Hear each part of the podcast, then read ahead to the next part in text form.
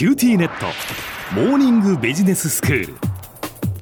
今日の講師は九州大学ビジネススクールで世界の経営環境の変化について研究なさっている村藤功先生です。よろしくお願いします。よろしくお願いします。先生今日はどういうお話でしょうか？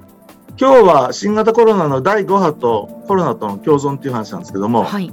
小山さん、あの、第1波から5波まで、もう何度も何度も波があるんですけれども、ええ原油患者数っていう数で言うとね、原油患者数って、あの、これまでの患者数にその新規感染者を足して、それから亡くなられたり、それから良くなって退院とか療養解除になった人ええ。を引いた、今どのくらい療養してるかとはいはい。いうような人なんですけど、ええ。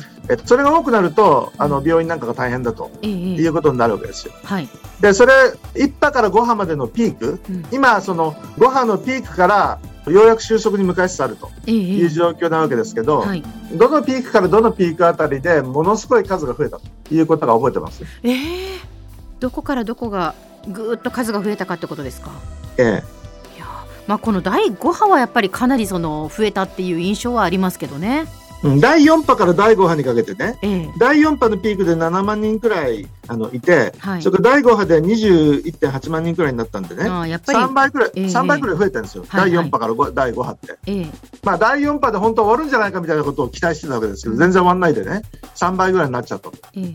あの、その前にね、第1波、第2波ってのは、あの、ピークで1万人とか1.4万人ぐらいなんでね、ええ。大騒ぎしてたんだけど、そんな数じゃなかったんですよ。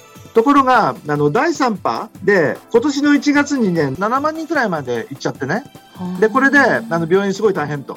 これはね、あの、1.4万くらいの2波のピークから比べればね、第3波で5倍くらいになったんですよ。はあで、そういう意味じゃ、第1波、第2波は数そんな変わんなかったんだけど、2波から3波にかけて、5倍くらいに増えてね。うんで、4波から5波にかけて、また3倍くらい増えた。うんそれで、まあ、対応策としては、ワクチンを始めたじゃないですか。はい今、日本ってどのくらいまで来たか知ってます？えー、と2回目までの接種を終えた人が50%を超えたっていう状況ですよね。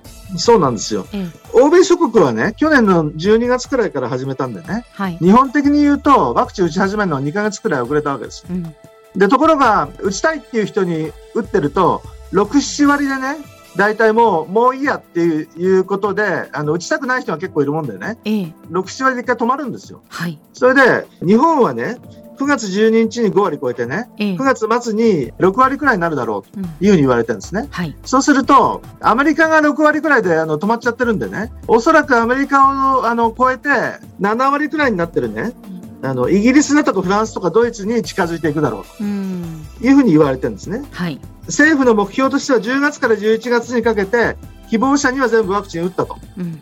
いう状況にしようとはい。いうのがそのワクチンの状況なんですね。ええええ。で、第5波に対して4回目の緊急事態宣言を出したわけですけども、はい。この緊急事態宣言が効いたのかどうかということについては、小浜さんどういうイメージをお持ちですか？うーんなんか緊急事態宣言を出したからそのすぐピークアウトしたっていう印象はなかったですよね。なんかオリンピック始める前にね、ええ東京で緊急事態宣言出したじゃないですか。はいだけどなんかあんまり減ったって感じはしなくてね、ですよね。どんどん増え続けたと。ええええで、その、えーいろいろ都道府県も足してってね、うん東京、沖縄に、あの、埼玉、千葉、神奈川の首都圏とか大阪とかまず足してね、はいそれから京都とか、あの、福岡なんか含む、あの、7府県を足して、それから一道7県足してみたいなことでどんどん増やしていったわけですで、あの、8月の末になってね、ようやく実効再生産数が1を切ったということで、ピークから下降に向かったわけです。で、9月12日から30日まで、19都道府県に緊急事態宣言が出てるとこなんですよ。はいで、あの、そういう意味じゃ、今までのね、1回目から3回目の緊急事態宣言と違って、うん効果が出るまで相当長いことね、あの、増え続けたと。で、これが一体なんでなのか？オリンピックのせいなのかね？それとも、デルタ株が強かったのかと？で、実際デルタ株は、あの、世界的にも相当強くてね、去年大丈夫だった東南アジアが相当やられてるんですよ。うんこの7、8月っていうね、オリンピックと同じ時期に、インドネシアで1日5万人まで行っちゃって世界一になっちゃうとかね。それからタイとかマレーシアとかフィリピンとかみんな1日あたり2万人くらいまで行っちゃったんですよ。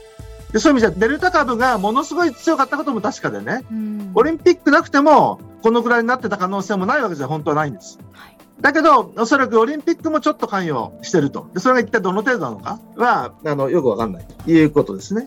それで、10月、11月に、とりあえず希望者のワクチン終了という段階で、政府が何考えてるかっていうと、ええコロナと共存しようと。うんウィズコロナというやつですね。はいはいどっちみち、その8、9割打たないとね、集団免疫にならないとするとね、おそらく集団免疫にはならないと。であれば、コロナもあるんだけど、社会経済活動も復活すると。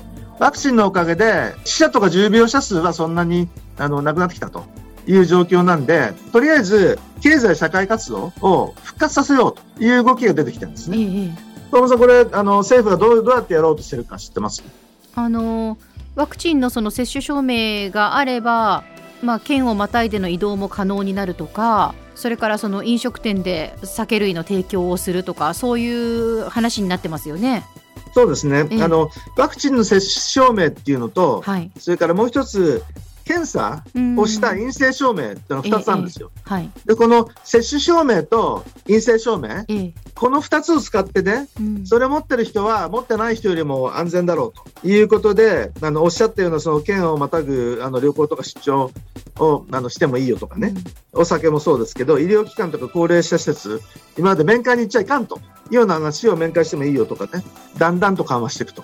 まあ、安全安心と社会経済活動の正常化のその両方をやっていこうという話になりつつあるという状況なんですね。はい、では先生今日のまとめをお願いします。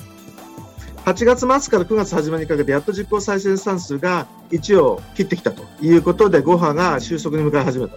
で、ワクチンは9月12日に接種2回終了が5割を超えて、9月末には6割になってアメリカを超えて、えーイギリス、フランス、ドイツに追いついていくという状況になりますけれども、集団免疫にはなりそうもないんでね、なんとか社会経済活動を復活させて、ウィズコロナというコロナとの共存を始めようかということがあの考えられ始めているという状況です。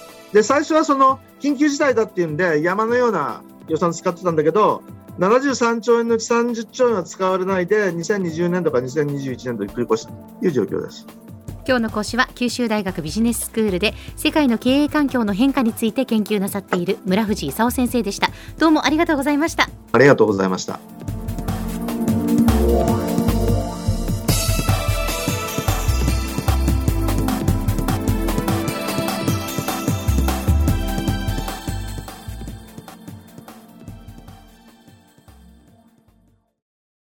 QTnet。お乗り換えのご案内です毎月のスマホ代が高いと思われているお客様 QTモバイルにお乗り換えください。あなた乗り換えるわよ。お父さん早く。乗り換えるなら今格安スマホの QTモバイル